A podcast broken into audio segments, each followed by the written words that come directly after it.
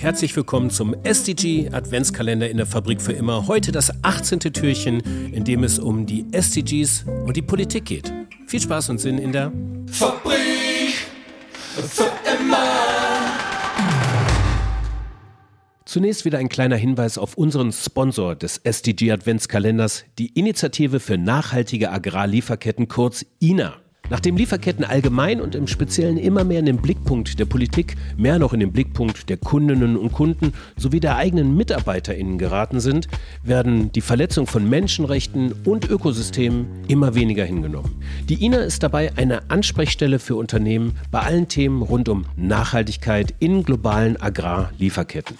Ich habe mal nachgesehen. Da gibt es Veranstaltungen zu allen möglichen Themen. Zum Beispiel entwaldungsfreie Lieferketten oder wie der Aufbau von neuen nachhaltigen Anbauregionen unterstützt werden kann. Oder auch so Themen wie Digitalisierung in Lieferketten. Also viele Querschnittsthemen, die dabei helfen, unternehmerischen Sorgfaltspflichten nachzukommen. Abonniert einfach den INA Newsletter, um auf dem Laufenden zu bleiben. Entweder über die Website nachhaltige-agrarlieferketten.org oder eine Nachricht an ina.giz.de. Updates gibt es auch über die LinkedIn-Seite der INA. Das alles ist in den Shownotes auch verlinkt. Ja, unsere 17 SDGs sind mittlerweile alle vorgestellt und wir haben aber noch sieben weitere Türchen in unserem SDG Adventskalender und wir öffnen das erste Sondertürchen und dahinter versteckt sich heute Dr. Katharina Reuter. Sie ist die Geschäftsführerin des Bundesverbands Nachhaltige Wirtschaft. Sie war sehr nah dran an den ähm, Koalitionsverhandlungen der Ampelkoalition, wie man halt da nah dran sein kann. Und heute geht es darum, wie sich eigentlich die SDGs bis dato in die politischen Handlungen eingebracht haben, beziehungsweise auch jetzt zukünftig im Ampelkoalitionsvertrag stattfinden. So, Katharina, schön, dass du da bist. Herzlich willkommen. Ja, hallo auch von meiner Seite. Ich freue mich. Katharina, 2015, als die Agenda 2030 bei den Vereinten Nationen schlussendlich verabschiedet wurde und so auch die SDGs in die jeweiligen Staaten implementiert wurde, das war zu Zeiten der Ära Merkel. Wie hat eigentlich diese Ära Merkel die SDGs in die deutsche Politik übertragen? Ja, also zur Ära Merkel sind natürlich beispielsweise bestehende ähm, Rahmenwerke, die man schon hatte, wie die deutsche Nachhaltigkeitsstrategie, haben dann versucht, äh, die SDGs eben auch mit einzubinden und da quasi Bezüge herzustellen. Aber es war jetzt in dem Sinne kein, ähm, kein echtes Steuerungsinstrument. Äh, und wir sehen es ja auch einfach dann an den Entscheidungen der letzten Jahre. Es ist, ne, es ist kein Gesetz beispielsweise nicht verabschiedet worden, weil es eben den SDGs zuwiderläuft. Und leider haben wir da ja jede Menge Fehlentwicklungen auch gesehen. Ja, wer hätte denn da eigentlich die Kappe aufhaben müssen?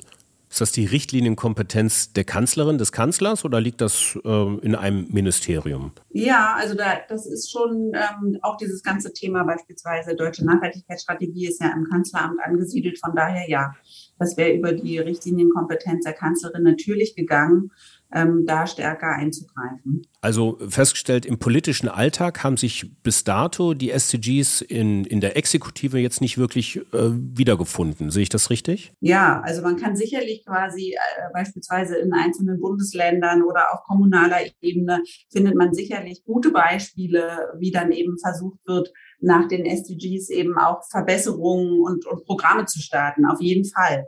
Aber wir sehen natürlich und haben die letzten Jahre ja eben auch immer wieder kritisiert, dass eben einfach für eine nachhaltige Entwicklung bestimmte andere politische Rahmensetzung notwendig gewesen wäre. Und das ist, das ist ja nicht passiert. Von daher haben wir sehr viel und sehr oft ne, die 17 bunten Kacheln gesehen und man hat sich gerne mit ihnen geschmückt, aber eben danach gesteuert und danach Politik gemacht wird leider ja noch viel zu selten. Das soll jetzt anders werden im Rahmen ähm, der Ampelkoalition, hoffentlich. Ähm, was hast du da beobachten können in den letzten Wochen innerhalb der Koalitionsverhandlungen, beziehungsweise auch nach Durchsicht des Koalitionsvertrages, den du gelesen hast? Wo finden sich da die SDGs eigentlich wieder? Wir, können ja vielleicht tatsächlich mal in den Text vom Koalitionsvertrag reinschauen. Und äh, da lesen wir ja eben, dass der Schutz von Umwelt und Natur essentieller Bestandteil des politischen Handels sein soll. Und dann die 17 Nachhaltigkeitsziele der Vereinten Nationen, SDG, sind Richtschnur unserer Politik. Das sagt die Ampel in ihrem Koalitionsvertrag und daran werden wir sie auch messen. Ja, also Richtschnur unserer Politik, also Konkretes anders, oder? Also man kann mal zum einen sich anschauen, okay, was steht denn im Koalitionsvertrag ähm, zur, zur deutschen Nachhaltigkeitsstrategie? Und da ist ja beispielsweise eben festgeschrieben, die deutsche Nachhaltigkeitsstrategie soll gestärkt werden und eben auch die Governance-Strukturen, ähm, um eben nachhaltige Entwicklung sicherzustellen, sollen gestärkt werden.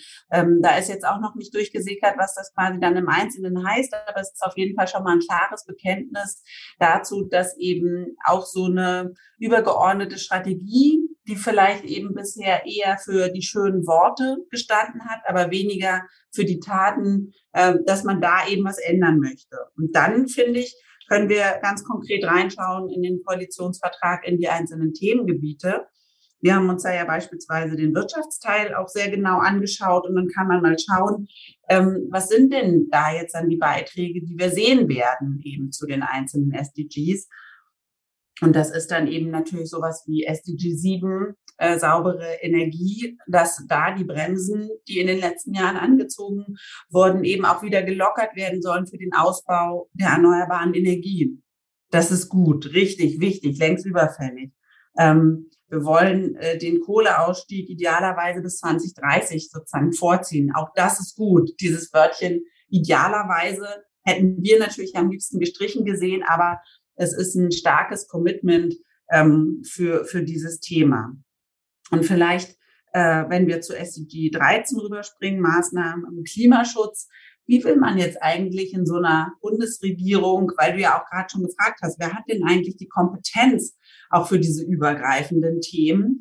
Es gibt bisher ja nur ein Ministerium mit, mit Vetorecht. Das ist das Finanzministerium. Und es wurde ja auch während der Koalitionsverhandlungen sehr darum gerungen, ob eben beispielsweise dann das Ministerium, wo Klima als Thema liegen wird, wir wissen heute, dass das eben beim Wirtschaftsministerium mit angesiedelt ist, ob dann auch dieses Ministerium ein Vetorecht bekommt. Und der Koalitionsvertrag hat da jetzt aber einen anderen Weg gewählt, aber das sozusagen, das kann genauso ein scharfes Schwert sein. Denn der Koalitionsvertrag sagt, dass alle Gesetze Paris-kompatibel sein müssen und eben diesem Klimacheck unterworfen werden müssen. Und das ist schon klar, ne? das muss dann jedes Haus selbst sicherstellen. Aber wenn wir jetzt beispielsweise mal so ein Haus wie das Verkehrsministerium nehmen, dann ist es schon gut, wenn man auch im Kabinett die Möglichkeit hat zu sagen, lieber Verkehrsminister, auch deine Gesetze müssen diesen Check bestehen. Und äh, können wir da nochmal drauf gucken, ob es wirklich Paris-kompatibel ist? Siehst du denn da auch SDGs, äh, die ähm, im Ampelkoalitionsvertrag nicht sonderlich berücksichtigt sind? Wo fehlt's? Also beispielsweise hatte so ein Punkt wie Kreislaufwirtschaft in diesem Sondierungspapier ganz zu Beginn ja noch keinen großen Platz gefunden, obwohl so aus unserer Wahrnehmung an der Kreislaufwirtschaft sehr viel auch an Klimaschutzpotenzial hängt. Das hat jetzt aber beispielsweise im Koalitionsvertrag einen großen ähm, auch ein großes Kapitel. Das wäre SDG 12, ne? nachhaltige Produktion, so, ne? um das kurz nochmal darauf einzugehen. Genau. Ja, mhm. Mhm. ja mhm. genau. Vielleicht, wenn ich was, was kritisieren sollte und wenn ich eben auch sagen wollte, Mensch, was greift eben in so viele SDGs dann tatsächlich auch ein und wo war der Koalitionsvertrag an der Stelle wirklich zu zaghaft, ist eben dieses ganze Thema wahre Preise. Aber das lässt sich eben nicht einem einzelnen SDG zuordnen. Das hätte beispielsweise natürlich massive Auswirkungen auf SDG 12, nachhaltiger Konsum und Produktion, aber natürlich ähm, eben auch auf äh, Industrie, auf Kommunen, weil das ist an der Stelle ja was, was wir immer wieder beobachten. Ähm, eine Marktlogik wäre ja in Ordnung, wenn wir denn eben die richtigen sozialen und ökologischen Kosten auch ausweisen würden. Und von daher können wir an so Stellen wie eben Mobilität, CO2-Bepreisung, da hätten wir uns einfach noch mehr gewünscht, weil du mit dem Thema wahre Preise einfach so einen großen Hebel in der Hand hast, eine ganze Reihe an SDGs eben auch voranzubringen. Ja, also ähm, insgesamt, es gibt immer was zu kritisieren, aber ich glaube in diesem Fall Aufbruch Klima, sagt der Ampelkoalitionsvertrag, Aufbruch SDG, ob es dann schlussendlich reichen wird, wird man dann letztendlich sehen. Wir haben nochmal nachgeguckt, 177 Seiten hat der ähm, Koalitionsvertrag der Ampel und fünfmal kommen die SDGs vor, immerhin mehr als keinmal und damit sind wir doch einen ganzen Schritt weiter, Katharina, oder? Auf jeden Fall. Ich würde das auch gerne zum Ende eben nochmal betonen. Ne? Es steht wortwörtlich, die 17 globalen Nachhaltigkeitsziele der Vereinten Nationen sind Richtschnur unserer Politik. Und da müssen wir gemeinsam drauf schauen. Ein schönes Schlusswort. Vielen Dank. Und morgen geht's weiter mit unserem 19. Türchen im SDG Adventskalender. Viel Spaß, einen schönen Tag, eine schöne Vorweihnachtszeit noch. Fabrik für immer.